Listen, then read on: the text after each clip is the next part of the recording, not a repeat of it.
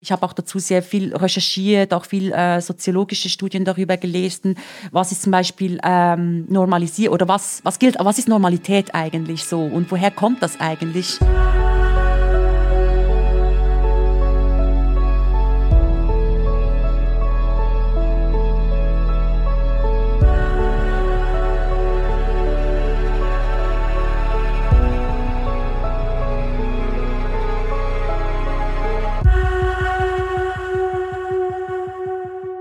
Ah, es geht los.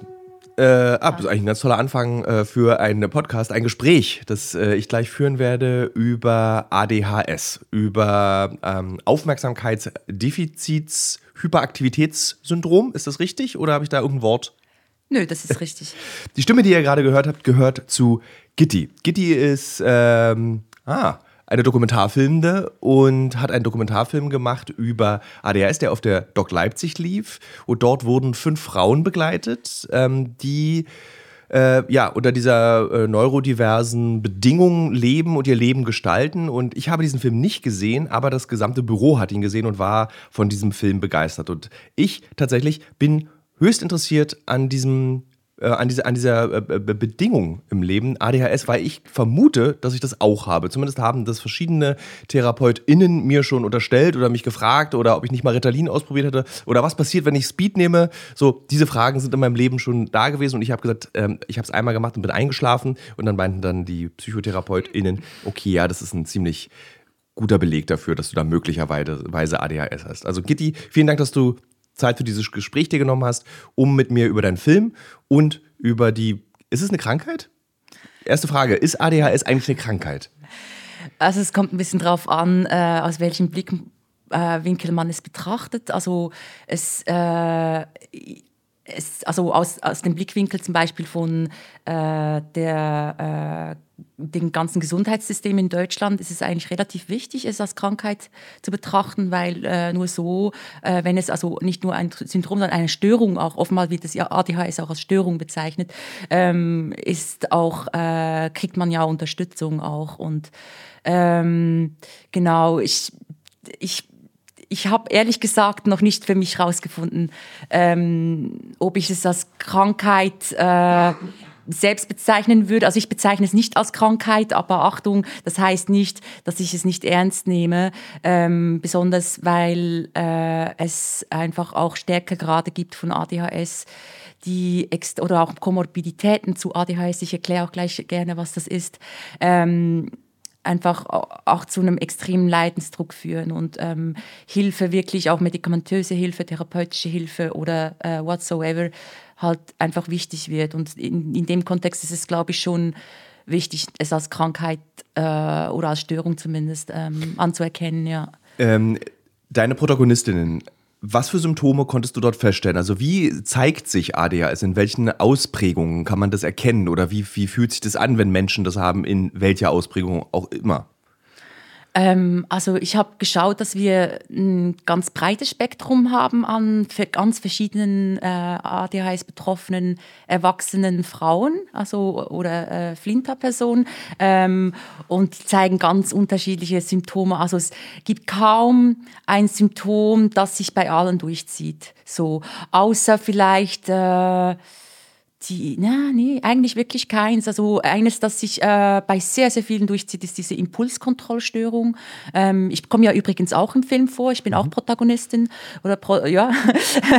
ähm, und äh, stelle mich, also lass mich sogar auch abklären im Film. Ne? Ja, du hast als Kind, äh, um kurze Zeitinfo für die Hörerinnen und Hörer, du ja? als Kind wurdest du diagnostiziert mit ADHS?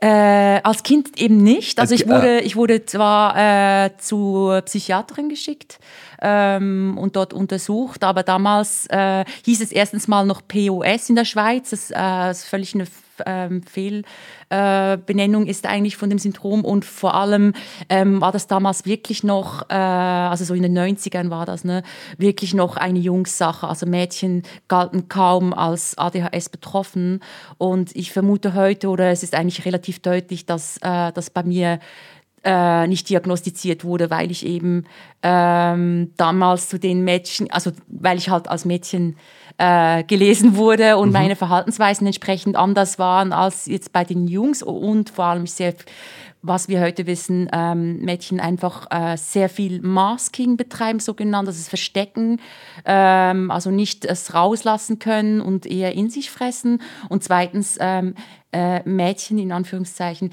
auch später erst, erst Symptome entwickeln äh, als Jungs. Und die, die ganze Fragekataloge, die ganze Abklärungssache ähm, war in den 90ern bis, bis vor kurzem noch und zum Teil heute noch ähm, ganz stark entlang von ähm, äh, von den, von den Symptomatiken von Jungs. Also, sehr, es ja. kommt ja auch gerade so, wird ja deutlich, dass in der Medizin grundsätzlich äh, sehr, sehr viel Medizin für Männer gemacht wird und wurde und das auf Frauen appliziert wurde, was ja gar nicht funktioniert, weil einfach Männer und Frauen dann doch schon unterschiedliche Körper haben und unterschiedliche Symptome und andere Krankheiten einfach auch. Und das ist interessant, dass es natürlich auch in der äh, Psychologie so ist und das natürlich mhm. da auch noch krasse andere Konsequenzen haben kann, weil, glaube ich, Frauen-ADHS und Männer-ADHS auch unterschiedlich sind und sich unterschiedlich zeigen. Ähm, kommt ein bisschen drauf an. Ich glaube, es kommt sehr, sehr, ich persönlich glaube, es kommt sehr, sehr stark auf die Sozialisierung drauf an. Also es war auch mein Fokus ähm, bei der Recherche so, ähm, was macht eigentlich eine äh, binäre Sozialisierung? Also wenn ich jetzt zum Beispiel, ich wollte, ich wollte immer ein, ein Junge sein ne? und ich habe mich auch äh, gerne äh, irgendwie auch als Junge gegeben, aber wurde halt nie äh, als Junge anerkannt oder eher als, also ständig halt in die, in die Mädchenschranke gewiesen sozusagen. Mhm sagen. Und deswegen ähm, glaube ich zum Beispiel sehr stark an, dass Sozialisierung halt einfach eine krasse Rolle spielt. Ähm, und jetzt weniger die Physis oder die, äh, ich weiß nicht, die ähm, hormonellen Unterschiede und so weiter. Aber genau, das möchte ich mal stehen lassen. Das ist überhaupt nicht. Ähm, äh, das sind, das sind äh, unterschiedlichen ExpertInnen auch unterschiedlicher Meinung. Was war die Frage? Die Frage war, ob sich äh, das unterscheidet zwischen den Geschlechtern, also dass die, die, wie es ausgeprägt ist, wie es sich zeigt. Also so. Ja. Äh, ich habe irgendwann mal gelesen, dass ja. bei Frauen dass das ADHS sich zum Beispiel oft zeigt, dass sie so eine Art Helfersyndrom bekommen, dass sie so ah. unbedingt für andere Menschen da sein wollen, um von der eigenen Unruhe ablenken zu können. Und bei Männern ist es ja so eher dieses, äh, diese dieses, dass du keine, also dass du eine unfassbare innere Unruhe verspürst und die nur mit äh, Sexualität, Drogenkonsum, also mit so Exzessen versuchst mhm. zu betäuben. Also fast schon so ein bisschen so, äh, ich bin kein Psychologe, so dieses, was man so auch Borderlinern unterstellt, dass sie sagen, dass sie so nicht in der Lage sind, so äh, Grenzen anzuerkennen, eigene und auch die von anderen. Und das ist auch so ein bisschen das Symptom von ADHS bei Männern. Ah, okay. Wird also, gesagt, es gibt -hmm. tausend, das ist so, so ja, diffus, ne? da gibt es so verschiedene Auslegungen. Ja. Wahrscheinlich nächstes Jahr äh, ist es schon wieder anders. Ja, genau, es gibt ja auch zahlreiche Studien dazu. Ich persönlich ähm, äh, äh, also ich kann eigentlich nur aus, mein, aus meiner Perspektive berichten. Klar habe ich recherchiert, natürlich, es ist natürlich super wichtig, auch immer die neuesten, ähm, neuesten Erkenntnisse dazu. Ähm, Ajour zu halten, auch jetzt irgendwie, wenn ich hier so äh, mit dir spreche. Ne? Also mhm. ähm, ähm, ich bleibe up to date oder versuche es jedenfalls. Aber ähm, also das mit, den, also das mit der inneren, starken inneren Unruhe und diesem äh, mit diesem Erfahren das Thema Sucht, äh, mit in Verbindung mit der Komorbidität äh, Suchtstörung. Ähm, das zeigt sich in dem Film Sick Girls ähm, von mir oder von uns ähm, ziemlich stark. Es steht ziemlich im Zentrum, auch bei Frauen jedenfalls, äh, mit denen ich gearbeitet habe an dem Film. Ähm, und genau, also es ist eigentlich äh, ein zentraleres äh, in dem Film jedenfalls bei meinen Protagonistinnen ein zentraleres Thema als das Helfersyndrom, das du mhm. gerade genannt hast. Aber ich musste gerade lachen, weil äh, das definitiv bei mir zum Beispiel der Fall. Also dieses, dieses in Anführungszeichen Helfersyndrom, dieses, dieses von sich selbst ablenken die ganze Zeit und, und immer das andere, die anderen immer bei dem, nach außen suchen ne, und, und, ein gutes Gefühl nach außen bekommen und nicht äh, bei sich so. Ja. ja. Ähm Warum wolltest du einen Film über dieses Thema machen? Äh, weil ich selbst betroffen bin und ich hatte auch schon einen Film darüber gemacht vor ähm, sieben Jahren, äh, einen Kurzfilm allerdings und damals ähm, hatte ich, musste alles recht schnell gehen. Ich hatte auch ein, ähm, ich habe mit dem Schweizer Fernsehen zusammengearbeitet. Ich habe damals noch in der Schweiz ähm, studiert und Filme gemacht. Und ähm, ja, ich habe dann in der kurzen Zeit, die ich zur Verfügung hatte, kaum Mädchen gefunden, obwohl ich Mädchen mit Mädchen drehen wollte. Und ähm, habe dann aber wirklich tolle, tolle zwei, zwei Jungs gefunden, mit denen ich den Film dann gemacht habe. Und ähm, aber es ist immer diese Unzufriedenheit noch geblieben. So, eigentlich möchte ich schon gerne mal mit Frauen oder Mädchen ähm, dieses Thema noch mal aufdecken, so und zwar mit der Frage auch, ähm, warum wird das bei Frauen oder Mädchen so äh, wenig diagnostiziert oder ähm, wo, worin besteht der Zusammenhang zum Beispiel zwischen ähm, undiagnostizierte ADHS und äh, anderen ähm, psychischen, ich sage jetzt mal Störungen, wie zum Beispiel Depression oder eben Suchtverhalten so. Ja. Und das ähm, und auch natürlich, ich habe ich hab zwar eine Diagnose dann Anfang 20 bekommen, also es ist schon äh, 15 Jahre her, 16 Jahre. Ähm, aber das war, ging auch super schnell alles so mhm. und ich wollte einfach dem nochmal auf den Grund gehen. Wie diagnostiziert man das eigentlich? Also das ist ein Fragebogen. Was, was, was, kannst, was, sind, was werden da für Fragen gestellt? Um, ich meine, das ist ja mhm. dann auch, das, es ist ja ein Urteil. Das entscheidet mhm. ja, wie dein mhm. Leben weitergeht, wenn du dann erfährst, okay, ja, ich habe mhm. ADHS oder nein, ich habe kein ADHS. Also mhm. was wird man da gefragt? Ja, also ähm, wird dann übrigens auch im äh, Film zeigen wir das auch, also so eine äh, eine Frage aus dem Fragebogen ist zum Beispiel, ähm, also es sind sehr viele Fragen, ähm, die das Kindesalter von 8 bis 12 betreffen. Auch wieder sehr stark immer noch auf Jungs ausgelegt, mhm. weil ja eben, wie gesagt, Mädchen eher später äh, ADHS-Symptomatik entwickeln. Ähm, also die Fragebögen fragen erstmal auch ähm, zur Kindheit, warst du damals ähm, äh, träumerisch, ähm, hattest du viele Konflikte mit, also auch physisch, hast du dich, hast du irgendwie äh, andere gehauen oder äh, hattest du Konflikte mit Lehrpersonen oder konntest du dich nicht konzentrieren, ja, hattest du emotionale, ja, ja, ja, hattest du emotionale ähm, Ausbrüche und so weiter. Und ähm, da werden dann auch die äh, äh, Eltern äh, oder Erziehungsberechtigten gefragt, äh, wenn es geht, auch Lehrpersonen, es wird die Schulzeugnisse werden angeschaut und die ganzen Berichte. Man, äh, hier in Deutschland gibt es das ja auch, dass dann so das Verhalten des Kindes ja. halt ähm, äh, registriert wird. Ähm, und die zweite Teil der Fragebogen ist tatsächlich im Heute so. Ähm, zum Beispiel äh, können Sie ähm, mehr als äh, 90 Minuten am Stück äh, sich auf etwas konzentrieren oder stillsitzen oder fällt, es, fällt es, Ihnen schwer? Nein, ich ehrlich hab, ich, gesagt. Ich habe noch nie in meinem Leben 90 Minuten am Stück eine Sache gemacht, noch nie. Ah ja, doch, doch, wenn ich einen Hyperfokus entwickle. Ah ja. Ja, ja, ja. Das, doch, ich habe das schon. Ich, ähm, aber ich muss immer, ich muss immer so überlegen, kann ich das wirklich? Weil ich habe erst vor kurzem, also mit dem Ende des Filmes, auch ähm, meine Medikamente abgesetzt, die ich sehr, sehr lange durchgenommen habe. Und kann gar nicht mehr sagen, so, okay, oh, das sage ich das jetzt, weil ich, weil ich, ich kenne das von, ne? ich konnte natürlich 90 Minuten am Stück still sitzen, aber ich hatte auch Medikamente die ganze ja. Zeit. Ne? So, also ich kann sie gar nicht, ich muss mich viel neu kennenlernen. Ja. Was für Medikamente ja. hast du da bekommen? Ähm, ich habe zuerst äh, Concerta, also das ist ein, ich weiß, glaube ich, in Deutschland gar nicht zugelassen, lange Zeit. Ich glaube, neuerdings zugelassen. Mhm. Ähm, das ist eigentlich eine, also ist ein Methylphenidat, wie Ritalin auch. Einfach, ist eigentlich wie so eine Art äh, Ritalin als Langzeit. Also die, äh, ich habe halt immer vergessen, das Ritalin einzunehmen und dann ging es halt wieder ab. Und dann deswegen, ähm, die, die, die Pille nimmt man morgens einmal ein und die läuft dann den ganzen Tag. Also die geht so, die geht so langsam, gibt die den Wirkstoff ab. Ja, dieses, genau, ja. über den Tag verteilt, genau. Und das äh, ein paar Jahre, dann habe ich Pause immer wieder gemacht und dann habe ich es wieder genommen.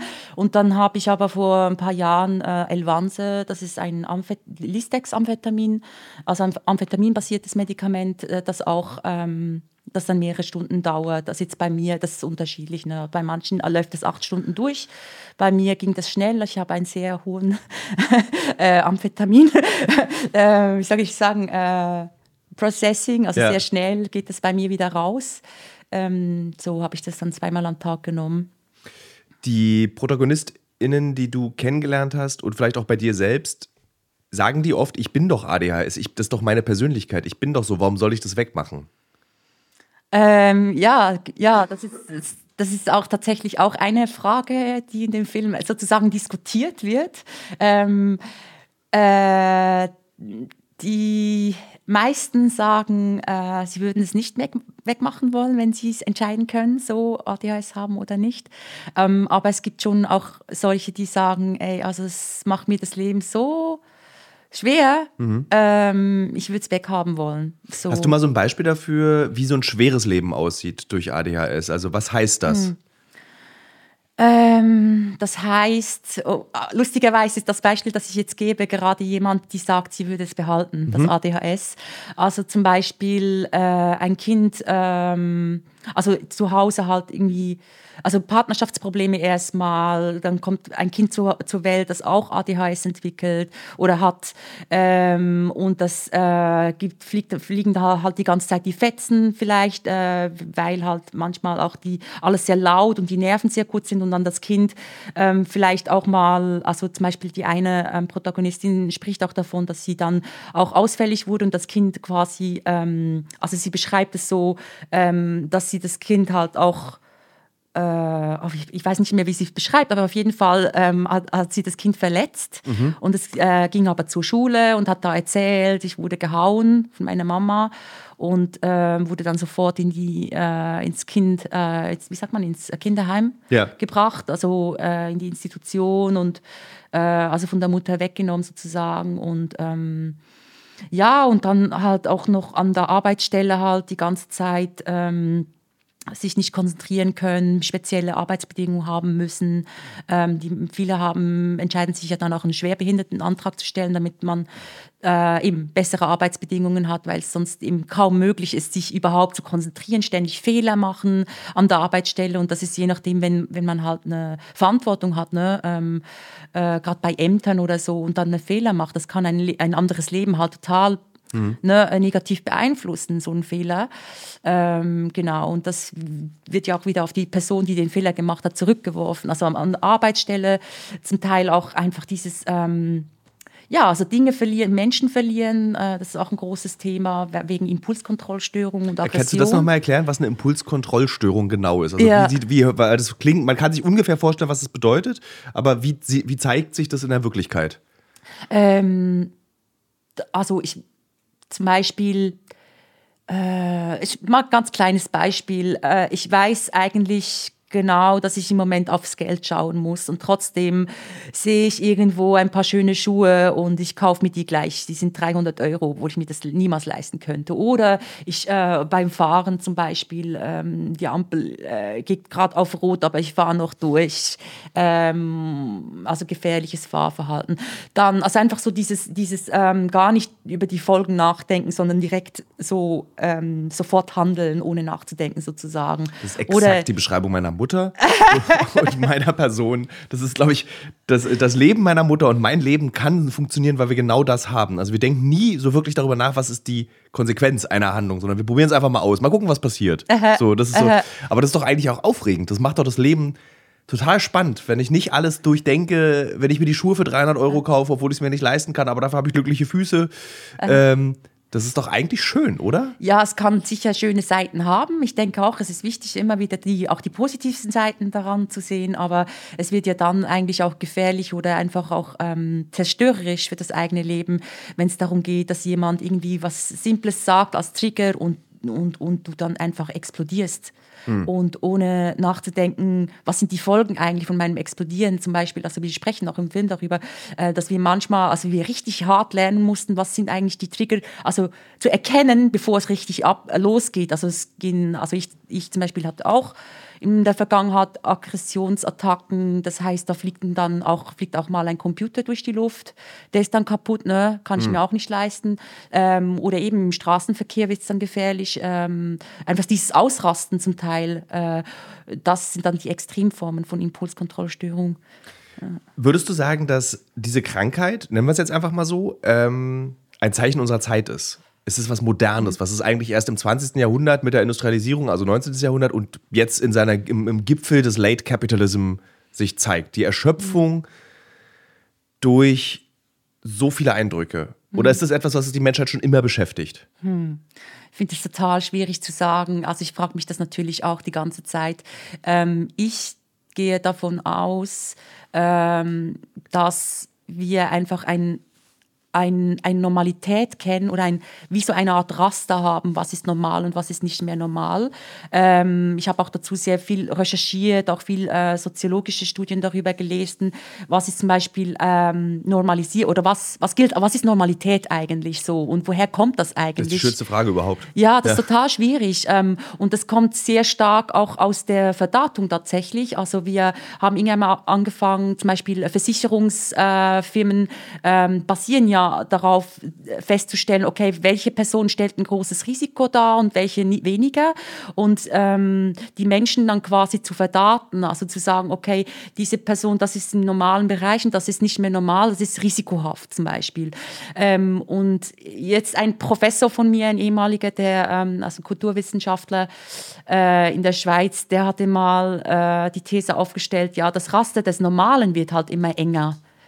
Ähm, also was gilt als normal und was nicht. So und am Anfang habe ich das total ab von mir gewiesen, dachte so nee, also ähm, das, das sagt auch wahnsinnig spannend. Ja, das ja. sagt auch Foucault, ne? also der ähm, ähm, äh, Richard Sennett, also die, die, ganzen Soziologen der 70er Jahre haben das ja schon ähm, angedeutet und ähm, jetzt so nach ein paar Jährchen und ein paar Recherchen habe ich, also vertrete, vertrete ich diese These auch. Also ich habe das Gefühl, es ist wirklich so, dass ähm, was als normal gilt, oder die Grenzen des Normalen sind relativ eng. Das ist interessant, was du sagst, weil äh, ich habe meine Mutter gefragt zu meiner Unruhe und die sagte irgendwann, ja, früher warst du einfach nur ein unruhiges Kind.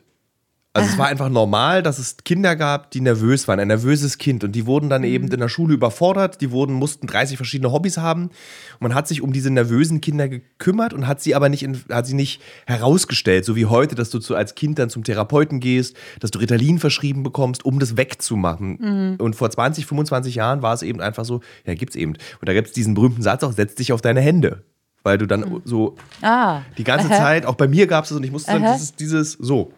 So, so saß ich am Aha. Armutstisch, damit Aha. ich eben mit meinen äh, Händen nicht alles runterreiße, weil ich so nervös bin. Aber es war eben normal. Und heute ist es nicht mehr normal. Das ist interessant. Das belegt es eigentlich. Äh, äh, ja, vielleicht könnte man das so sagen. Ähm, allerdings, ähm, was wollte ich jetzt sagen? zu diesem, vielleicht, dass du noch was sagen wolltest, zu diesem, dass der Korridor, was normal ist, immer kleiner wird, immer schmaler wird. Äh, nee, zu deinem Beispiel, äh, dass du, wenn du, äh, ah genau, das, das, das sagt ja auch die eine Protagonistin dann, also Sarah, die sagt auch so, ah, ähm, naja, bei uns ähm, in Bayern, in meiner Kindheit, wurde dann einfach, äh, meine Mama hat immer gesagt, ja, da hat der liebe Gott einen Tropfen zu viel hineingetan, mhm. so bei mir sozusagen, also sagt sie. Ähm, genau, und es wurde auch so ein bisschen abgewunken oder nicht, ich sage jetzt mal, man könnte auch sagen, nicht ernst genommen, weil äh, ähm, wenn du natürlich äh, äh, eine ADHS bei, ich sag jetzt mal, bei einem Kind feststellst, heißt das ja auch, dass dieses Kind dann entsprechende Unterstützung bekommt ähm, in dies, innerhalb von diesem System, diesem Schulsystem, das ja auch auf dieses Normale ausgelegt ist. Mhm. Sag ich jetzt mal ganz, äh, ich wage mich da mal aus dem Fenster. ähm, ohne jetzt irgendwie eine Verschwörungstheorie oder sowas, aber es ist halt schon, äh, genau, es ist halt schon innerhalb von dem System, wie wir es jetzt haben, ähm, wichtig, eigentlich diese Kinder, äh, die eine ADHS-Symptomatik haben, tatsächlich auch da hinzuschauen und nicht einfach zu sagen, ja, okay, da eben da hat der liebe Gott einen Tropfen Zwilling mhm. eingetan und gut ist so. Ist dir während deiner Recherchen ja. und mit deiner Arbeit auch mit den betroffenen Frauen etwas aufgefallen bezüglich dessen, dass Menschen mit ADHS etwas anderes können? Können die mhm. irgendwas besser oder schlechter als die Menschen, die sich in diesem engen Korridor der Normalität bewegen? Hm, ich glaube, so kann man es nicht sagen, aber was sicher immer wieder durchdringt, ist äh, das Thema Kreativität oder dieses, dieses ich sage jetzt, also sage jetzt mal von äh, also dieses Outside the Box Thinking, mhm. so oder diese äh, Zusammenhänge schaffen, wo also weit auseinanderliegende Dinge zusammenzudenken oder oder parallel zu denken sozusagen, ja.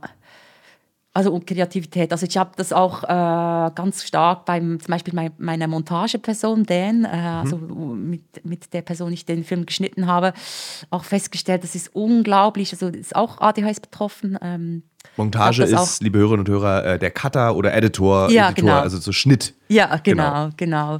Und ähm, also das äh, super cool, so jemand äh, ADHS-Betroffenes, sag ich jetzt mal, äh, als Editorin zu haben für den Film, weil ja. äh, die einfach auch, äh, es gibt auch übrigens viele, die das, äh, die, äh, also viele von der Montage, also von der Filmuni jetzt, wo ich ja studiert habe, kamen von dieser Montageabteilung, meinten zu mir so, ey, ähm, ich habe auch ADHS. Warum so, haben das denn gerade so viele? viele? Ich finde das so krass, das ist auch bei Instagram, wenn du das so anmachst und du hast das Gefühl so, ey, jedes dritte alle haben Reel, ADHS. alle haben ADHS und äh, das, die Symptomatik passt ja auch. Also du hast ja dann, siehst dann so diese, diese Beispielvideos, so wie sieht ein normaler Lebenstag eines Mhm. ADHSlers aus. Und das ist tatsächlich so, wenn ich mich an den Schreibtisch setze und anfange darüber nachzudenken, jetzt zu arbeiten, stehe ich auf, mache was anderes. Also so, es scheint, als würde das wie so eine Modeerkrankung zu sein, was ich ein bisschen ungerecht auch finde, um ehrlich zu sein. Also hast du auch das Gefühl, dass wenn du Menschen triffst, die dann sagen, ach Mensch, ich habe auch ADHS, dass, das, dass die das sich so aneignen, wie so eine, eben, wie es zum Beispiel in den frühen 2000er Jahren modern war, depressiv zu sein. Also so als Emo. So würdest du, ist das vergleichbar oder haben wir wirklich hier gerade eine ADHS-Epidemie, die da auf uns zurollt? Hey, auch wieder total schwer, schwierig zu sagen. Müsste man vielleicht auch eine, ähm, jemand fragen, die sich mehr dann soziologisch auch damit auseinandersetzt. Aber ähm, ich, ich glaube, ähm, also es, bei ADHS geht es ja darum, dass äh, mh, eine Symptomatik, wie zum Beispiel eben eine Impulskontrollstörung oder ähm, wo, wo vielleicht 80 Prozent der Leute sagen würden, ja, ich kann auch manchmal nicht, ich platze auch raus manchmal mit äh, direkt nach einem Trigger oder, oder ich mache auch manchmal so Fehlkäufe oder ich verhalte mich manchmal auch ruppig oder sowas. Aber äh, es kommt immer auf die ähm, Permanenz drauf an und auf die ähm, schwer, wie, äh, wie schwerwiegend ist das, äh, wirkt sich das auch auf das Leben an. Und da fängt dann eigentlich ADHS an. Ähm, und ich glaube, diese ganzen Symptom, der ganze Symptomkatalog, wie eben Impulskontrollstörung oder zum Beispiel eben dieses ähm, sich nicht fokussieren können, äh, abgelenkt sein die ganze Zeit oder innere Nervosität und Unruhe, das sind ja alles Dinge, die besonders ähm, ja, die aktuell, glaube ich, ganz viele betreffen. Ähm, aber das ist natürlich lange noch kein ADHS, weil ähm, das natürlich durch, also das ist ja klar, wenn ich in einem Umfeld lebe, wo halt ähm, ja, so viel abgeht, sag ich jetzt mal, und ich äh, nie zur Ruhe komme, dass ich dann Symptome entwickle. Aber ADHS fängt dann halt da an, wo es eben eine, eine starke Permanenz hat und eben, wie heute noch äh, in der Abklärung immer wieder äh, beigezogen wird, eben auch schon in der Kindheit äh, ja, Symptome vorhanden waren. Kannst du dich daran erinnern, wie das war, als du angefangen hast, diese Medikamente zu nehmen? Wie sich dein Leben verändert hat? Ja, ja, ich kann mich erinnern, es war, äh, es war für mich mega geil, sage ich jetzt mal. Also es war für mich, ähm, boah, ich war, ich war, es ging mir so gut. Also im ersten, in den ersten Monaten vor allem. Ich dachte so, wow, ähm, also es ist wie so ein, für mich war es, eine, war es wirklich äh, befreiend. Ähm, aber was ich dann mit der Zeit festgestellt habe, also ich habe die ja zu einem Zeitpunkt äh, angefangen zu nehmen, wo ich mich noch nicht so gespürt habe. Ähm, und mit der Zeit äh, ähm, stellte ich fest, dass es eben andere Probleme gibt dann. also dass das nicht ganz gratis kommt. Ja. Was sind die anderen Probleme? Was kommt dann? Ähm, tendenziell, also was bei mir zum Glück nicht war, aber so, sonst äh, so dieses ähm, zum Beispiel Schlafstörungen dann ähm, oder dass, äh, wenn die Medikamente wieder raus sind, äh, gegen Abend zum Beispiel, dass dann etwas Beruhigendes, also dass dann der Rebound kommt, nee, nee der Crash muss ich sagen, Ja. Rebound ist was anderes, ähm, der sogenannte Crash, also dass ich dann quasi wie so ähm, die Wehr wieder zurück auf Werkeinstellung bin, sage ich immer, aber doppelt. Ah, Also, okay. Also ähm, doppelt unruhig Genau, und viele dann, also dann kommt auch der, bei mir jetzt zum Beispiel kam dann auch der Drang, irgendwie ähm, Alkohol zu konsumieren tatsächlich oder etwas, das mich beruhigt. So, ähm, Ah, oder gefährlich. ja, sehr gefährlich, sehr gefährlich. Ähm, oder ich habe das Gefühl, ich war auch emotional, ich war weniger empathisch, ich war emotional abgeriegelter, was mir sehr gut getan hat, aber für mein Umfeld halt, äh, ich war weniger, ich habe, ich glaube, ich würde behaupten, ich habe weniger gelacht, ich habe weniger Achterbahn gefahren. So, was auch heißt, weniger äh, rausplatzen mit Lachen oder irgendwie einen Witz erfinden und einfach einen Witz schmeißen, Klassenclown spielen und so weiter. Aber dafür auch weniger, ähm, äh, ich sage jetzt mal, rumheulen und weniger sich äh, beschissen fühlen. Ja. Und äh, der, aber der, das, der, der positive Effekt war, dass du dich besser konzentrieren konntest und so straighter durchs Leben gehen konntest. Was ist, was ist sozusagen, was hast du dafür Ja. bekommen, dafür, dass du diese Nachteile in Kauf genommen hast? Ja, genau. Zum Beispiel äh, Prokrastination ähm, war fast völlig eingestellt damit. Was Das heißt, dass du da sofort durchackerst den ganzen Tag. Also, ja, genau. Ich konnte mich einfach, ich konnte endlich meine Dinge erledigen. Äh, ich konnte endlich, ähm, ja, genau, äh, ein Buch fertig lesen, Hausarbeit schreiben, solche Sachen. Ähm, und Arbeit und Studium unter einen Hut bringen. So. Also ich konnte Leistung bringen, Mhm. die ich eigentlich, die ich ja auch wollte. So, ich wollte die erbringen. Also es hat mich auch, genau. Hättest du dein Studium geschafft, wenn du kein. Hast du in der Zeit das genommen, die Medikamente, während des Äh, Studiums? ja, nicht, nee, nicht durchgehend. Okay. Nee, nicht durch, durchgehend. Äh, ich, ich glaube, ich hätte das Studium geschafft. Äh, es hätte einfach länger gedauert. Mhm. Und es dauert einfach alles verdammt lange ohne Medikamente. Also ähm, bei, würde ich jetzt behaupten von meiner Seite. Also es nehmen, nehmen glaube ich, alle anders wahr. Ähm, ich, man kann tiptop auch ohne Medikamente äh, durchkommen, je nachdem, wie stark es ist. Oder, also wir, ich habe in dem Film auch eine Protagonistin, die hat nie, die hat es mal ausprobiert und meinte so, ey, überhaupt nichts für mich. Ich bin ja völlig äh, jemand anderes mit Medikamenten und das will ich nicht sein, ich fühle mich unwohl. Ähm, und die schafft es ja auch ohne. Ähm, also es geht ja schon, aber die Frage ist halt, äh, was nimmst du in Kauf dafür? Denkst du manchmal Ja. darüber nach, ach, ich sollte lieber wieder Medikamente nehmen, weil dann schaffe ich bis 2028 sieben Dokumentarfilme?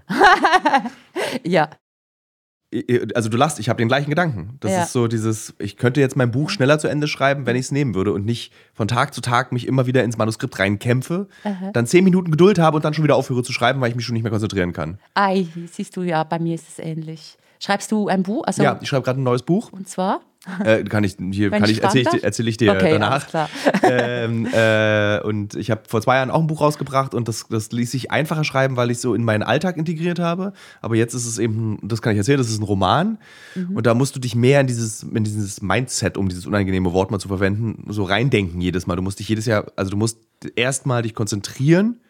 Ich muss in die Geschichte und meine Protagonisten rein. Und dann fängst du an zu schreiben. Aber dieser Schritt, sich da reinzudenken, Mhm. Kostet so viel Kraft, kostet mich das. Deswegen denke ich tatsächlich darüber nach, vielleicht lasse ich mich doch mal irgendwie äh, behandeln, beziehungsweise in Berlin ist es nun wirklich nicht schwer, Ritalin zu bekommen, auch ohne Rezept, ähm, um das einfach zu machen. Mhm. Aber ich habe auch so eine Angst davor, das auszuprobieren, um dann festzustellen, Mann, das funktioniert so gut, ich mache das jetzt immer. So, es ist einfach, die, die Angst ist so groß, dass ich Mhm. Ja. so, weil ich, wer will denn auch eigentlich schon immer, wer will denn immer funktionieren? Das ist, das ist ja auch ein volles komische Bedürfnis eigentlich. Mhm. Ist das der Grund, warum du auch abgesetzt hast, weil du sagst, warum soll ich denn immer funktionieren und für wen eigentlich? Ehrlich gesagt, ja. Ähm, ist, glaube ich, ein Teil davon. Ich muss sagen, nach so vielen Jahren darüber nachdenken. Also ich habe schon vom ersten Mal äh, Moment an, wo ich, wo ich äh, Medikamente zu mir genommen habe gegen, ich sage jetzt mal gegen ADHS oder, oder, oder für ADHS, ähm, äh, so, so mit einem schlechten Gewissen gekämpft. Ich dachte mir, Das Ah, Betrügen. Ich darf das nicht. Das ist genau. Ja, es, ist, ich- es ist Doping. Ja, es ist es Doping. ist Leistungsdoping. Ja. Ähm, genau. Und solche Gedanken. Und ich habe mich wirklich, ich war so hin und her gerissen.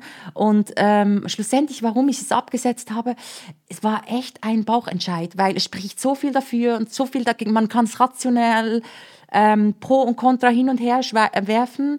Aber mein Bauch Gefühl hat mir gesagt, ich möchte das einfach jetzt nicht mehr. So, es ist Zeit, ich möchte lernen, ich möchte leben ohne. Oder Liegt die Tablettenpackung noch zu Hause im Schrank? Ja, ja. Guckst du manchmal drauf? Ja. Ähm, Wenn ja. so besonders so, wenn du zum Beispiel so, also ich überlege immer so, vielleicht hole ich es mir einfach mal, um auch einfach mal aufzuräumen.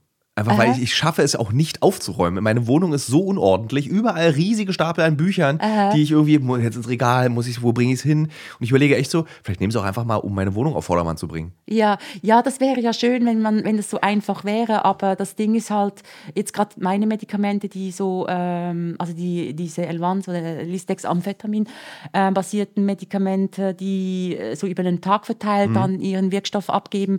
Ähm, äh, die haben ja zu, die haben ja dann, es hat ja dann Folgen, wenn ich die einnehme. Äh, Erst recht, wenn ich die unregelmäßig einnehme. Also wenn ich die regelmäßig ein, also die sollte man regelmäßig einnehmen. Ähm, so wurde es mir jedenfalls von ähm, diversen übrigens ähm, PsychiaterInnen empfohlen. Ich hatte mehrere, auch mehrere Abklärungen, auch eben den Filmpsychiater, der, das, äh, der sogenannte Filmpsychiater äh, von Sick Girls sozusagen, ähm, von der ADHS-Ambulanz der Charité Berlin, Dr. Betzler. Ähm, Es gibt eine also- ADHS-Ambulanz. ja, gibt es ja an Das der ist ja Charité. Ja, aber die ist total überlaufen und äh, die Wartenzeiten sind extrem. Was, wa- wa- wozu, seit wann wurde die denn installiert? Also, Deswegen habe ich ja den Film gemacht, damit ich eine Chance hatte, eine Erklärung dazu kriegen. Und da kann man einfach theoretisch einfach hingehen und dann, äh, wo, wo war, war, weil es so viele Fälle gab oder warum wurde die installiert? Ähm, das weiß ich nicht, was Das die ist ja. Gründungsgeschichte ist von Ja. der ADHS-Ambulanz. Aber der Dr. Betzler, der das da das leitet, ähm, ja, der, der forscht auch zu dem Thema. Hat er auch ADHS? Ja. Ähm, das fragen wir uns auch die ganze Zeit. Das müsste man ihn persönlich fragen. Also er zeigt keinerlei Symptomatik. Von daher, ähm, aber man weiß ja nie, was die, zu welchen Medikamenten die Zugriff haben. Nee, äh, ich weiß es, keine Ja. Ahnung. Ich, ich, denk, ich denke jetzt mal nicht. Aber ähm, ist übrigens ein, ein sehr toller, ähm, sehr, sehr kompetenter und verständnisvoller äh, Mensch. Ja. Aber das zeigt ja auch so eine gewisse ähm, äh, Dringlichkeit dieses Problems oder dieser Krankheit, dass es eine Ambulanz davon in der Charité gibt und das nicht irgendwie so. Also, das, das überrascht mich jetzt schon sehr, dass, dass du eben, dass es einen Ort gibt in Deutschland, in Berlin, Mhm. wo du auch mit wahrscheinlich, wenn der Leidensdruck so stark wird, einfach hingehen kannst und sagen kannst, ich, ich kann nicht mehr. Ich glaube, also ADHS-Ambulanz heißt ja nicht, dass man da einfach hingehen kann. Also ich glaube, man kann da schon hingehen und, und irgendwie äh, versuchen, einen Termin zu kriegen, aber man wird jetzt nicht gleich, äh, so- also es ist ja keine, es ist keine Notfallstation. Ja, in meinem Kopf war es gerade, dass da so lauter nervöse Leute in so einem Wartezimmer sitzen Ja, und alle ja. mit den Füßen tippeln und warten, gleich mit dem Herrn Dr. Wetzler äh, Ja, zu genau, reden. ja. Ähm, das habe ich mir gerade vorgestellt. Okay, Ja. dann sieht so nicht aus. Nö, also man kann da, glaube ich, ähm, also zu Corona-Zeiten war es sehr schwierig. Die, ich glaube, da war, da war sogar zu meiner Zeit, wo ich das viel probiert habe, noch bevor ich den Film gedreht habe und wusste, dass ich da ähm, mit Herrn Dr. Betzler dann eine Abklärung machen kann, ähm, war es eine Zeit lang äh, auch geschlossen. Also man konnte die auch telefonisch nicht erreichen, per Mail nicht.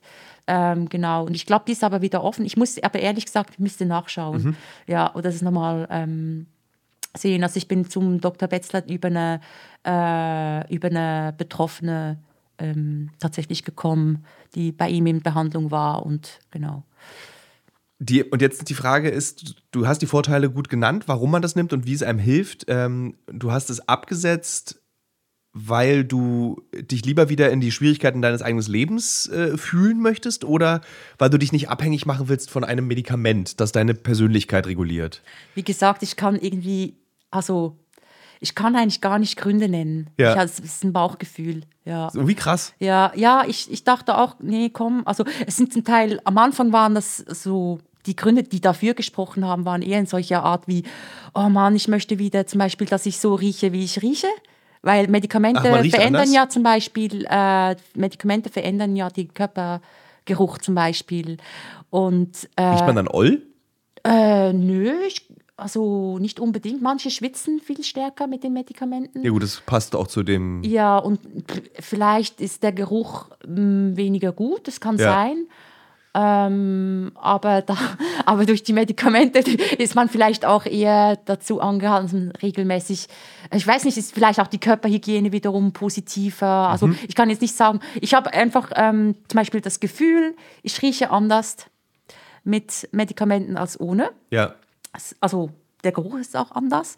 Ähm, solche Sachen, kleine Sachen, ne? aber ja, ich wollte diese Her- Herausforderung wirklich, ähm, ah, genau, was ich sehr vermisst habe, ist dieses, ähm, äh, ich konnte unter Medikamenten konnte ich sehr viel, ähm, soll ich sagen, ich konnte sehr viel verarbeiten, sehr schnell und sehr, ähm, ich habe oftmals meine Grenzen nicht registriert. Also ich konnte immer, ich konnte, es tut auch meine Emotionen glätten so.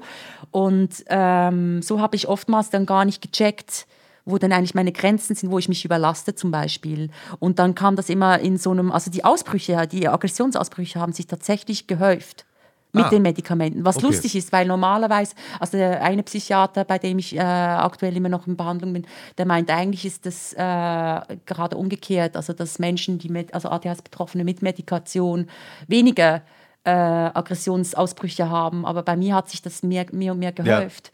Ähm, aber vielleicht hat auch damit zu tun, dass ich die Medikamente einfach schon seit drei Jahren durchgenommen habe und ähm, langsam sich ein negativer Effekt einstellt. Das kann auch sein. Ähm, aber die wollte ich auf jeden Fall nicht mehr. Und ich habe auch festgestellt, ohne Medikamente bin ich einfach, ähm, ja, ich, fühl, ich fühle mehr. Ich bin wie so äh, irgendwie stärker beim, beim Leben dran auf eine Art. Und danach habe ich mich fast ein bisschen gesehnt. Hast du dich manchmal gefragt, wer du bist? Also wer, weil, weil Äh. die Medikamente machen dich ja einfach nur normaler. Aber das bist ja am Ende auch du. Ja, ich weiß nicht, mein Verhalten und meine Emotionen sind ja nicht, das ist ja, das ist ja vielleicht ein Teil von mir, aber ähm, nee, ich habe mich eigentlich nie, also diese Identitätsfrage habe ich mir eigentlich nie in Bezug auf Medikamente gestellt, mhm. eher in Bezug auf, ähm, äh, auf, auf die ganze, ja, auf die Sozialisierung eher als, genau, ich, wurde, ich werde als Frau gelesen, als Frau so, wurde als Frau sozialisiert, aber eigentlich äh, zum Beispiel sehe ich mich gar nicht. Gibt es da Zusammenhänge? Also gibt es Zusammenhänge zwischen ADHS und äh, Geschlechtsidentitäten und der Frage nach Geschlechtsidentitäten? Oder ist es jetzt einfach ein hm. Zufall bei dir, dass äh, diese beiden Dinge aufeinanderfallen? Hey, es ist. Äh, es ist tatsächlich, also es gibt verschiedene Berichte darüber tatsächlich, aber es ist jetzt meine Feststellung auch, ich kenne total viele ähm, queere ADHS-Betroffene. Das ist auch ganz witzig, weil meine Mutter zum Beispiel auch als sehr burschikos gelesen Aha. und wahrgenommen wird und Aha. sich selbst auch so sieht. Also so ähm, männlich. Okay. Fast. Also nicht jetzt irgendwie so männlich, männlich, sondern Aha. einfach so sozusagen, ich mache das jetzt so, also was man früher einfach als männlich de definiert hat. Entscheidungskraft, äh, Wirtschaftssinne, äh, das ist jetzt so, mhm. äh, ich bestimme das jetzt einfach mal. Mhm. Das ist mhm. eigentlich ganz interessant. Mhm. Dass dieses mhm. Selbstbewusstsein, was vielleicht durch ADHS ausgeht, im Übrigen, liebe Mutter, die diesen Podcast hörst, wir wissen nicht, ob du ADHS hast, das ist nur so eine Vermutung. Äh, Nachricht an Mutti Ende. ähm, äh, Finde ich total interessant eigentlich, dass eben dieses, was man als, eben als männlich gelesen hat früher, dieses selbstbewusste Verauftreten und irgendwie laut und dominant sein, eben mhm. dann durch ADHS in andere Geschlechtsidentitäten reinrutscht einfach. Aber es ist ja mhm. auch eher eine gesellschaftliche Prägung, wie, was wie Männer sind und was ein Mann ist und was eine Frau ist. Ja, also ich kann, ich könnte jetzt nur von den eigenen Beobachtungen. Ja. Äh, naja, ich habe natürlich jetzt auch für, mein, für den Film Physik Girls auch ähm, explizit nach äh, sogenannten Flinter-Personen gesucht, also ähm, also nicht unbedingt jetzt nur nach Frauen, aber eben nach äh, irgendwie, ähm, ich sage jetzt mal Frauen und andere unterdrückte Geschlechter. ähm, und habe vielleicht auch deswegen äh, sehr viel Zuspruch bekommen von, von Personen, die sich jetzt nicht eindeutig nur als äh, weiblich definieren. Aber Genau. Äh, ich habe auch in den jahrelangen Besuch von Selbsthilfegruppen, gab es auf jeden Fall immer wieder ähm, queere Personen, aber ich glaube, die gibt es auch äh, ohne ADHS. Ja, das auf jeden Fall. Also das ist, man muss nicht ADHS mhm. haben, um eine queere Person zu ja, werden. Ja, ich glaube, also ob es da einen Zusammenhang gibt, oh, ist schwierig zu sagen. Ich, kann ich nicht sagen. Würdest du sagen, dass du dein Leben, dass du öfter diesen Moment hast, wo du sagst, das ist ganz schön anstrengend alles, als andere Leute? Ja, auf jeden Fall. Jeden Tag. Ja. Ich denke jeden Tag so, oh, also mittlerweile, ich versuche jetzt zum Beispiel gerade nicht mehr so zu verstecken, wie viel Arbeit ich, äh, wie, wie, viel Arbeit mit einer Aufgabe zusammenhängt bei mir. Also ähm, wo ich manchmal sehe, ah, jemand erledigt das im Schnelldurchlauf, so Mails schreiben oder so. Es dauert bei mir einfach viel länger. Und das macht mich manchmal schon äh, so ach, ich schaffe weniger halt mhm. in, in der gleichen Zeit. Ja, ich, ich habe manchmal, also es ist ein gutes Bild, das ich immer wieder verwende, es ist wie so mit einer Handbremse, angezogenen Handbremse durchs Leben. So.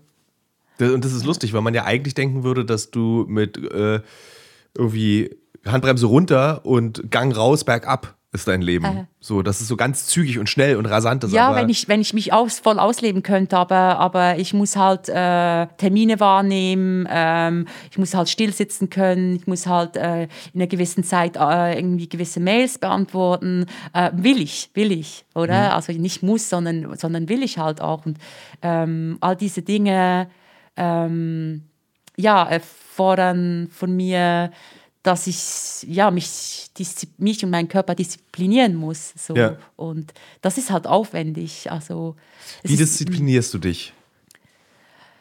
Ähm, Wenn du jetzt keine Medikamente ja, gerade ja, nimmst. Genau. Ja, genau. Jetzt zum Beispiel, äh, ich mache zum Beispiel jeden Morgen, habe ich gemerkt, dass mich das äh, viel, viel wie soll ich sagen, es macht mich viel, den ganzen Tag irgendwie viel geordneter, wenn ich am Morgen mich eine halbe Stunde lang bewege. Also ich mache Pilates jeden Morgen, mhm. konsequent, seit ein paar Monaten. Und ich bin richtig stolz, dass ich es durchziehen kann, weil ich einfach gemerkt habe, nach vielen Jahren irgendwie so, ähm, ich merke es vielleicht nicht an demselben Tag noch, dass ich am Morgen nicht mich bewegt habe aber über die Dauer hinweg irgendeinmal läuft, laufen Dinge schief, ja. wenn ich mich nicht äh, um mich kümmere, jeweils am Morgen. Ich habe so Rituale auch äh, durch die Therapie, auch ähm, äh, Rituale eingeführt, also morgens Abläufe, die ich ma immer mache, so ein bisschen ja, Self-Care. Das ist äh, sowas. Und dann, äh, wie diszipliniere ich mich? Ich, ich habe einen Arbeitsplatz zum Beispiel, wo ich hingehen kann. Also ich, ähm, keine Ahnung, ich bin so Early Bird, also ich bin jemand, die früh aufsteht. Also ähm, setze ich mich dann eigentlich gleich äh, an die Arbeit. Ja, wie diszipliniere ich mich? Ja, das ist manchmal schwierig. ist so krass, wenn, wenn ich mit dir rede, frage ich mich gerade sowieso, worum geht es eigentlich im Leben? Du kannst ja mit über ADHS ja. kannst du dir die fundamentale Frage stellen, ja. was ist wichtig? Ja. So, und wenn du jetzt überlege, dass wir beide oder viele Menschen sich ständig zügeln müssen, um das Leben zu meistern. Und das Leben Aha. besteht für die meisten Menschen, also auch für uns beide, aus die Arbeit richtig erledigen, ist der Rück, also der Umkehrschluss eigentlich ein ziemlich trauriger. Dass unsere mhm. Existenz darauf basiert, in der Gesellschaft zu funktionieren, um unsere Arbeit zu erledigen, um dann einfach irgendwann zu sterben und ein Grabstein mhm. zu sein. Das ist eigentlich, äh, da möchte ich das super, dass du das sagst, da möchte ich zwei Dinge dazu sagen. Das eine ist, ja, ADHS-Betroffene, ich sage immer, ähm, fungieren wie so eine Art, sind eigentlich Seismographen dieser Gesellschaft. Also sie zeigen die Leistungsgrenzen auf zum Beispiel oder, ähm, aber nicht immer, ne? es gibt auch so hochfunktionale sogenannte ADHS-Betroffene, also die, die wahnsinnig äh, gut leisten können ohne Medikation. Person. Ähm, es gibt alles. Ähm, äh, also sie, sie, aber sie, ähm, besonders bei, bei, den Kindern merkt man das einfach so, okay, sie, sie zeigen, äh, sie sind die Ersten, die anzeigen, wo einfach ein, zum Beispiel ein System zu, zu strikt ist oder zu engmaschig oder, ne, oder, mhm. oder zu viel gefordert wird oder eben, oder zu wenig eben. Also oftmals wird es ja auch verwechselt, dass ADS-Betroffene sind ja oftmals eben ähm, die einfach ungeduldig, die müssen viel, viel mehr, die wollen viel mehr machen, aber müssen halt eben die Handbremse ziehen die ganze Zeit. Mhm. So, und das andere, was ich sagen wollte dazu, ist, ähm, oh, jetzt muss ich es wieder äh, holen. Äh, von was hast du gesprochen? Das ist lustig, ja. das sind exakt die gleichen ja, Gesprächsmuster, ja, die ich auch habe. Ich, so, ich bewundere, ah, dass du so Podcasts machen kannst und durchziehen kannst. Das ist so meine, äh, das ist lustiger, das ist meine, also es gibt zwei äh, Situationen in meinem Leben, wo ich in diese, wie hast du es vorhin genannt, diese, jetzt haben wir beide so, äh, äh, äh, wie hast du es genannt, dieses, ähm, dieses Fokus, wo ich, es gibt Hyperfokus. Hyperfokus. Es gibt mhm. zwei Situationen in meinem Leben, wo ich in den Hyperfokus komme. Im Gespräch, ich liebe es, mich auf den anderen zu konzentrieren ah, und im Schreiben. Das ist mein Hyperfokus. Ah. Sonst ist, bin ich wirklich, ja. hier, die zwei Kollegen, die hier mit und Kolleginnen, die mit im Raum stehen, können bestätigen, was für eine nervöse Person ich bin im Alltagsleben. Das ist sozusagen, also weil das ist, ich kriege das auch nicht hin. Aber das Gespräch ist Aha. mein Rückzugsort. Ich kann, ah, ich liebe nice. es, mich auf meinen Gesprächspartner zu fokussieren und einfach, wir können, also wenn ich nicht wüsste, wie, äh, wie genau, also es ist ein Gefühl, wann ich beende einen Podcast. Ich weiß genau, wann es genug ist. Aber Aha. ich könnte mit dir jetzt einfach sieben Stunden am Stück reden. Aha. Oder zwölf. Ist völlig egal. Ich könnte mit dir einfach unendlich lange, ich, mir würden so unendlich viele Fragen einfallen und das befriedigt Aha. mich aber, weil ich mich dann in diesem Gespräch und nur mit dir beschäftige und nichts anderes. Die Welt ist aus. Aha. Das ist, deswegen unterhalte ich mich auch so gern mit Leuten. Ja. So, weil ja. du bist mein Ritalin. ja, ja, siehst du, und das ist eigentlich, äh, das bringt mich zu dem zweiten Punkt, den ich sagen ja. wollte. Ist, äh, also du hast, du hast gefragt, warum so, wieso, äh, ob, ob, hm, ah genau, ist eigentlich so wegen, wegen Arbeiten, dass wir irgendwie, äh, das ist eigentlich ja dann der Sinn des Lebens quasi ist, Leistung zu erbringen. Genau. Und dann stirbt man sozusagen. Ähm, ja, das ist eigentlich schon krass. Das, das sehe ich auch als, äh, ich sage jetzt mal, ist nicht unbedingt problematisch Arbeit, also je nachdem kann das ja auch, äh, also finde ich das völlig legitim, das ins Zentrum des Lebens zu stellen. Ähm, aber man muss sehen, dass zum Beispiel die Medika ADHS-Medikation darauf ausgelegt ist, ähm, auf das Funktionieren. Also äh, es wurde mir zum Beispiel auch empfohlen, die Medikation am Wochenende auszulassen und von Montag bis Freitag zu nehmen. Das, wie irre ist das bitte? Oh, und die Medikamente wirken auch, auch die haben eine Wirkdauer, also die Tagsmedik, also diejenigen, die mit, also die Retardformen, also diejenigen, die äh, halt, äh, die man am Morgen einnimmt und die, die dann den ganzen Tag durchlaufen, haben auch eine Wirkdauer von acht Stunden. Also das ist tatsächlich ähm, darauf ausgelegt zu funktionieren, aber das heißt auch. Äh wie pervers ist das bitte, dass der private Mensch mhm. darf krank sein mhm. und der arbeitende Mensch, nämlich von 9 to 5, mhm. muss funktionieren? Ja, also es ist ich würde jetzt nicht so, ich, ich, ich, ich traue mich nicht, das, das jetzt so zu behaupten, aber ich glaube, ähm, dass unsere Gesellschaft doch sehr stark auf, auf Funktionieren tatsächlich ausgelegt ist, das ganze System. Und, ähm, aber ich, ich, finde, man muss es auch nicht unbedingt nur kritisch betrachten. ähm, ich weiß nicht, das ist einfach so, ich sage jetzt mal, ähm, also zum Beispiel, wenn ich natürlich, wenn ich funktionieren kann, dann ist ja auch mein, Pri also wenn die Arbeit zum Beispiel funktioniert bei mhm. mir, dann bin ich auch im Privatleben zum Beispiel entspannter. Mhm. Also, aber wenn ich den ganzen Tag zum Beispiel prokrastiniere, und dann am Abend, ich weiß nicht, äh, in diesem System von, wenn ich angenommen, ich, ich irgendwie, ich weiß nicht, ich verbringe dann, äh, ich habe dann am Abend verbringe ich mit Freunden oder am Wochenende oder sowas oder mit Familie oder sowas. Ähm, keine Ahnung, dann bin ich doch auch viel unzufriedener. Wie oft denkst du, dass so. du dir den Feierabend verdienen musst und ihn dir heute nicht verdient ah, hast? Äh, ich bin halt auch so ein leistungsorientierter Mensch gewesen, lange bis jetzt. Möglicherweise daher ähm, ist das schon ein bisschen leider mein Lebenskredo auch immer noch oder so mein Inneres. Es kann aber auch sein, dass du wegen Schweizer. Also, ja, also aus der Schweiz stammen, ich meine, ihr ja. habt diesen Zwingli-Protestantismus erfunden. Ihr habt das sozusagen, arbeite, erst dann kommst du in den Aha. Himmel. So, Aha. das habt ihr erfunden, das ist eure Sache. Ja, also. wobei ich bin, bin, ja katholisch, ich bin ja aus der, aus der Zentralschweiz, also ich katholisch. Okay. Aber diese, dieser Arbeitsethos, ja, ich, hm. also ob das schweizerisch ist, das kann, das kann mega gut sein. Aber ich habe das auf jeden Fall, ja. Ja. ja. Was macht dich glücklich? Ähm, das ist eine ganz klassische Frage meines Kollegen mhm. Matze Hietscher. Du hörst ja Aha. keinen Podcast, aber Matze Hietscher stellt gerne solche ganz Aha. großen Fragen. Aha. Aber bei dir würde ich gerne wirklich ja, wissen, sozusagen, wann empfindest du, mhm. wann ist die Unruhe ausgeschaltet und wann empfindest du Glück? Und ist es, lustigerweise gebe ich dir sogar schon so eine Antwort vor. Ist Glück, wenn keine Unruhe ist? Ha, ja, das ist eine sehr gute Frage. Ja, schon. Also ich bin zum Beispiel glücklich, wenn ich mich äh, bewegen kann und in der Natur sein kann. Äh, sehr, sehr glücklich war ich zum Beispiel, ähm, als ich im Frühjahr mit dem Fahrrad durch Kurdistan gefahren bin. Und ich habe zwar alle. Irgendwie, das, äh, liebe Hörerinnen und Hörer, noch ein weiteres Beispiel für Risikofreude. mit dem Fahrrad durch Kurdistan. Ja, ja. Okay. Ja. Ja, und da, und da, oder generell mit dem Fahrrad ähm, den ganzen Tag fahren dürfen und einfach den ganzen Tag einfach in Bewegung zu sein mhm. ähm, und in Natur zu sein zum Beispiel, das macht mich extrem glücklich. Also da bin ich nach einem Tag schon top erholt ähm, und, und voller Freude so. Auch wenn ich dann alle zehn Minuten vom Fahrrad steige und eine Zigarette rauche.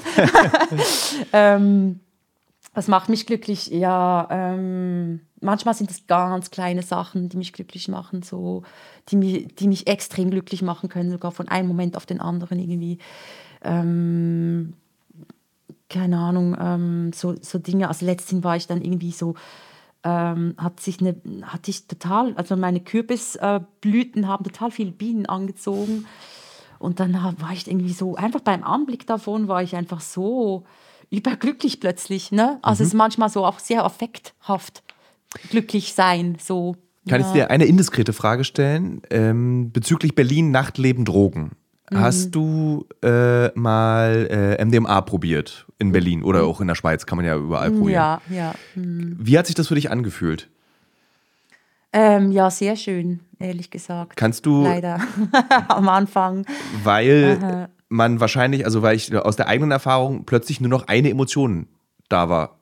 Dieses, bei mir war es so, dass ich mhm. nur noch in dem Moment existiert mhm. habe und mhm. nichts anderes hat mich abgelenkt. Voll. Und es hat mich sehr glücklich gemacht. Ja, voll. Also das ja. auf jeden Fall. Ich habe vorhin ist mir das auch durch den Kopf gegangen, so ja natürlich, also Drogen machen mich für den Moment auch glücklich, aber aber, aber nicht langfristig. Ne? Langfristig nee. eher das Gegenteil.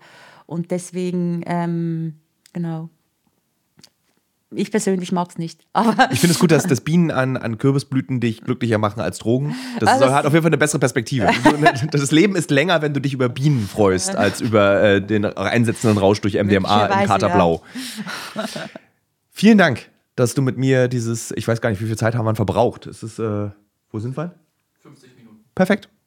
Da, das, meine ich, das ist das, was ich meinte mit diesem. Ich habe das so, so verinnerlicht, die Podcastlänge eines Gesprächs, dass ähm, das, ja, ähm, das ist Kompetenz. Ja, vielen, vielen, Dank, dass du dir die Zeit genommen hast, mit mir dieses sehr offene Gespräch äh, zu führen über dich, deinen Film und über ADHS. Wir haben weniger über deinen Film geredet als über dich, das finde ich aber gut. Alles gut. vielen Dank auch.